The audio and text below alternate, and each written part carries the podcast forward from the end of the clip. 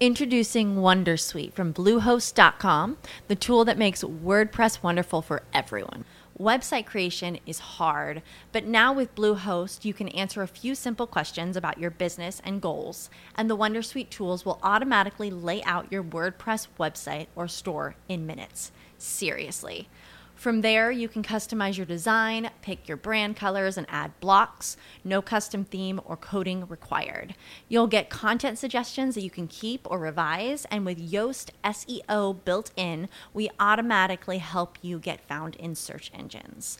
From step by step guidance to suggested plugins to an AI powered help bot.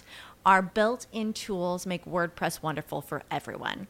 Maybe that's why Bluehost has been recommended by WordPress.org since 2005. Whether you're a beginner or a pro, you can join over 2 million Bluehost users. Go to bluehost.com slash Wondersuite. That's bluehost.com slash Wondersuite. Hola a todos, buenos días, buenas tardes, buenas noches, bienvenidos a este nuevo Trek 23 Undercover número 530 ya. Estamos ahí creciendo poquito a poquito Estoy grabando el día 17 de marzo de 2022. Estoy a, bueno, a tres semanas escasas o por ahí, por ahí de empezar una, aventura que, llevo planificando bastante tiempo y es el Camino de Santiago. Me veré el día 10, así que, bueno, pues voy a hacer 7, 8 etapas y tengo bastante ilusión. Me veis solo, en plena aventura y, bueno, solo espero que no llueva demasiado, aunque, aunque lleven equipación para ello, ¿no? Así que bueno, pues mucho ánimo con, esa, esa, aventurilla, que ya tengo el billete de ida para...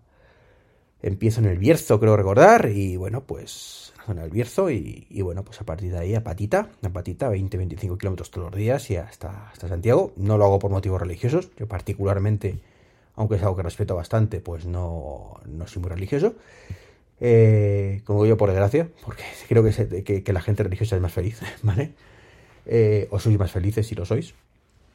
Y, bueno, pues nada, eso lo, lo, tengo ahí, lo tengo ahí en mente. Pero bueno, hoy quería hablaros de otros temas, otros temas un poquito más tecnológicos, ¿vale? Tecnológicos. Y el primero es DGT 3.0, que no tiene nada que ver con mi DGT. Aquí la verdad es que el tema del naming me pasa un poquito como Apple a la DGT, con el tema de, Apple TV, ¿vale? Que está todo ahí, que está la aplicación, que está el dispositivo, que, que bueno, saber, ¿no?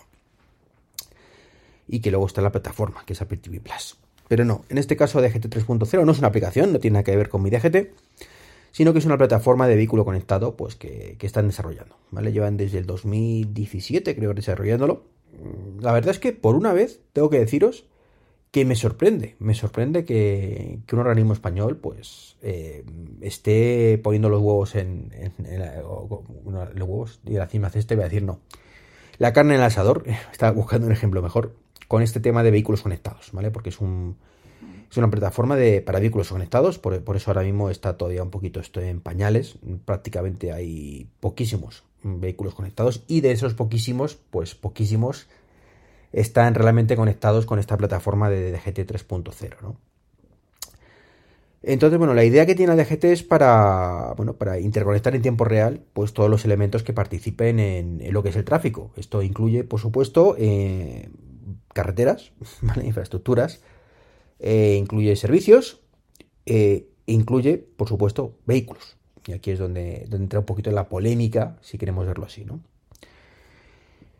Eh, como digo, no es una aplicación, ¿vale? Es una. Aunque, bueno, esos datos, pues por lo visto sí van a estar de dominio público para que otras aplicaciones lo, lo utilicen. Habrá una API, en algún momento entiendo que esto funcionará así, donde otras plataformas como Apple Maps, por ejemplo, Waze, Google Maps o lo que sea, podrá comunicarse y saber en tiempo real eh, cosas tan importantes como el tráfico. O sea, esto que ahora mismo eh, nuestro iPhone o nuestro Android comunica en tiempo real, al fin de cuentas a Apple o a Google, cuando de pronto detecta que hay cinco iPhone parados en medio de la carretera en 100 metros, dice, uy, pues parece que hay un atasco, ¿vale? Pues esto es un poco lo que van a hacer pero un poquito ya fuera de la plataforma, de manera que mm, Google, Apple y demás podrá comunicar esa, recoger esa información, cruzarla con sus datos y de alguna manera mostrarnos también esa información a nosotros en el vehículo, lo cual está genial, ¿no?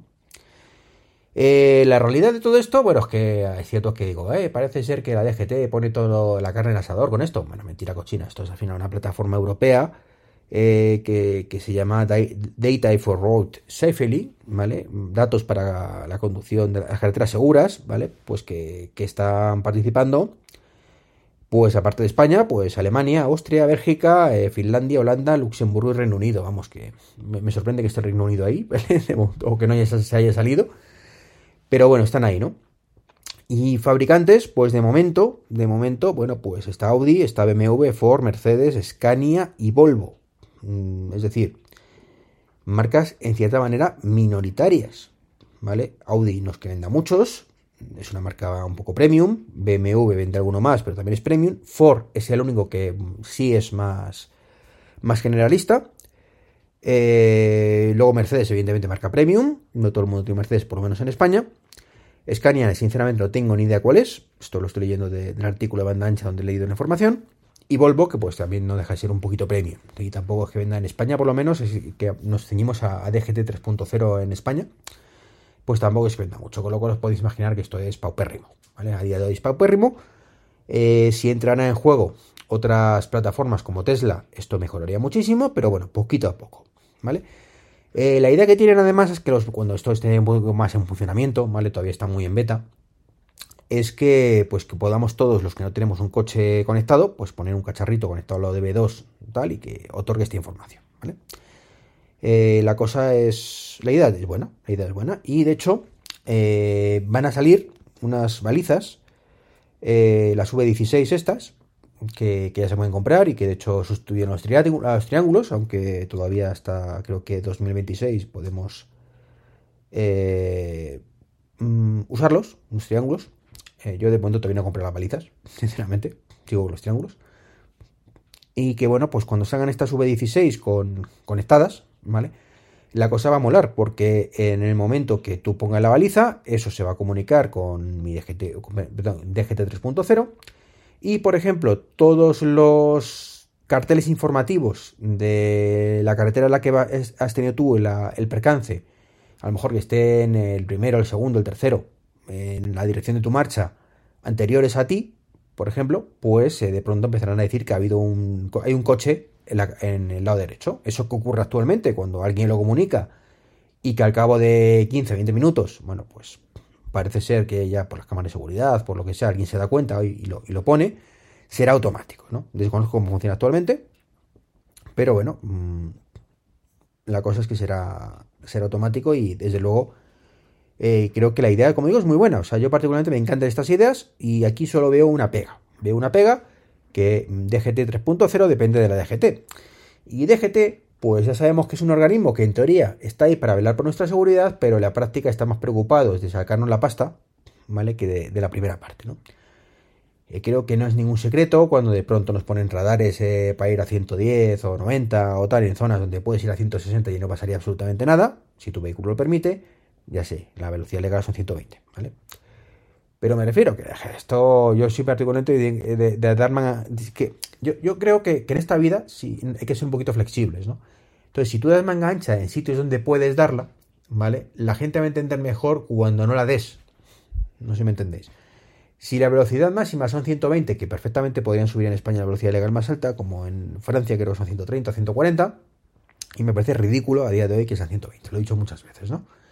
Pero si tú cuando es 120 dices aquí no pasa nada porque en este tramo puede ser hasta 160 y aquí paz y después gloria, yo no he visto nada. Eh, y de pronto esto lo haces de forma general y en un sitio concreto donde hay que ir 120 dice no, no, aquí vas a 120, ¿vale? La gente va a ser mucho más consciente de que esos 120 son reales, ¿vale? Es a lo que me refiero. ¿Que habrá gente muy cafre igualmente? Por supuesto, ¿vale?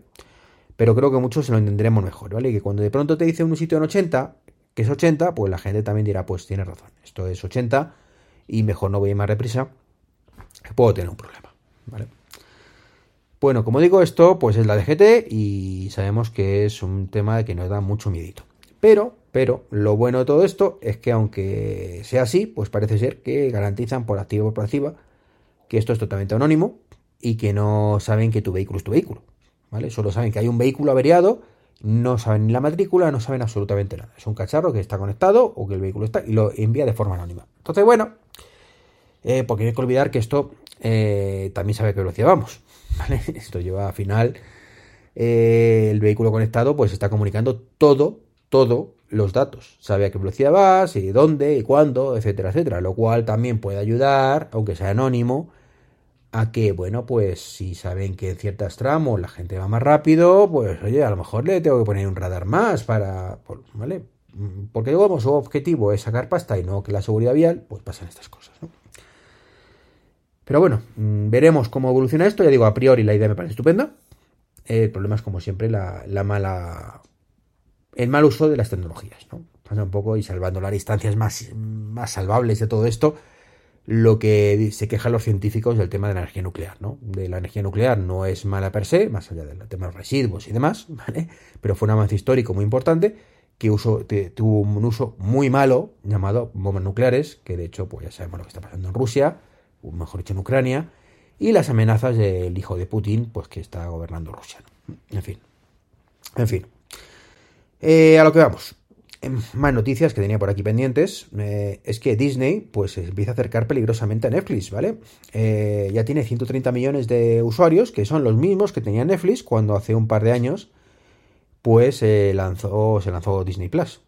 Mm, así que bueno, ahora Netflix tendrá más, pero ya se está especulando con que de aquí a 2-3 años, porque evidentemente el crecimiento de Disney Plus al principio pues, va a ser mucho más rápido que, luego, bueno, pues se especula con que seguramente en 2-3 años, pues al final Disney Plus sea la principal plataforma de streaming y va en camino de serlo, saltándose o superando a Disney Plus, eh, perdón, a Netflix, algo que pues en parte me alegro Últimamente la verdad es que Netflix para mí se ha vuelto muy secundario. Hay series que me gustan, pero tienen la puñetera manía ¿eh? de que por algún extraño motivo la aplicación de Apple TV, si tienes activas muchas sesiones, como en mi caso, ¿vale? Pues se te cierra y cada vez que entras, pues tienes que entrar de nuevo, ¿no?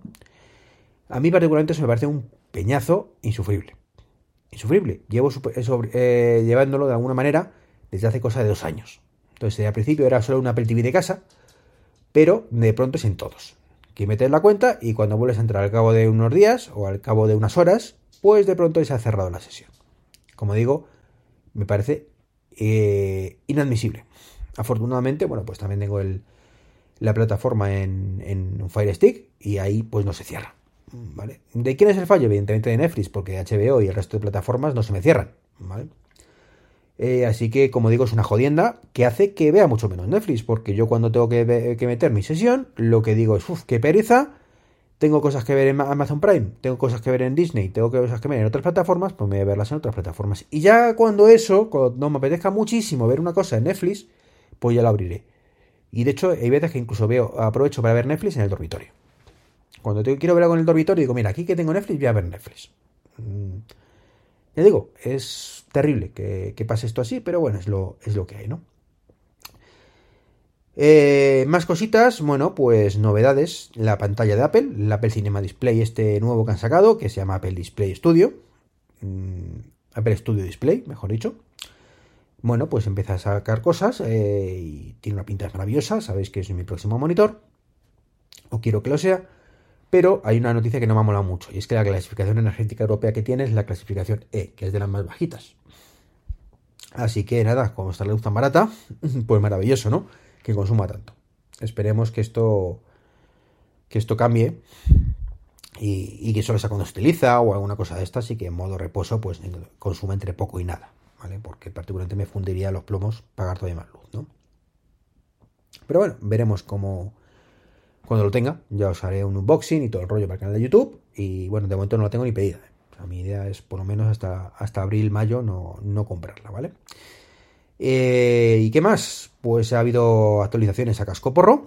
Eh, ha salido ya por fin 15.4 con el tema de las mascarillas, de Universal Control y demás. Eh, ya hablaré que, de todo esto en un futuro podcast. Salió todo esto el lunes. Pero hay dos cosas, o una cosa que me ha molado especialmente, más allá, más, más allá del, del tema de la mascarilla y del Universal Control, que está, chulo, y es el Apple Watch. Y el Apple Watch es esto, es una chorrada, ¿no?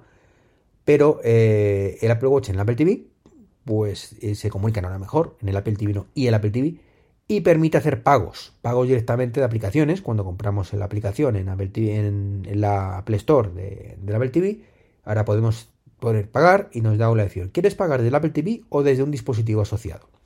damos al dispositivo asociado y podemos pagar desde el iPhone o desde el Apple Watch. De pronto nos, nos abre el Apple Watch la opción de pago por, por Apple Pay, eh, hacemos doble clic, mm, y bueno, mejor dicho, del Apple Watch, igual que cuando hacemos Apple Pay, que no es lo mismo, eh, hacemos clic clic en el botón para confirmar el pago y voilà, se hace ya la compra de la aplicación. Con lo cual, maravilloso, me encanta esta, esta integración que tiene entre distintos dispositivos de Apple. Me, mola mucho y bueno, pues es algo que, que, pues que, aplaudo. Y, lo único que, me quejo es que esta integración no sea tan buena el resto de veces, ¿no? Porque hay cosas, veces, que esto pues no acaba de ir fino, ¿vale? Entonces, bueno, pues, mm, por ejemplo, eh, que te obligue a... Bueno, esto lo hablo el otro día, lo hablo otro día, porque no quiero enrollarme mucho más en este podcast.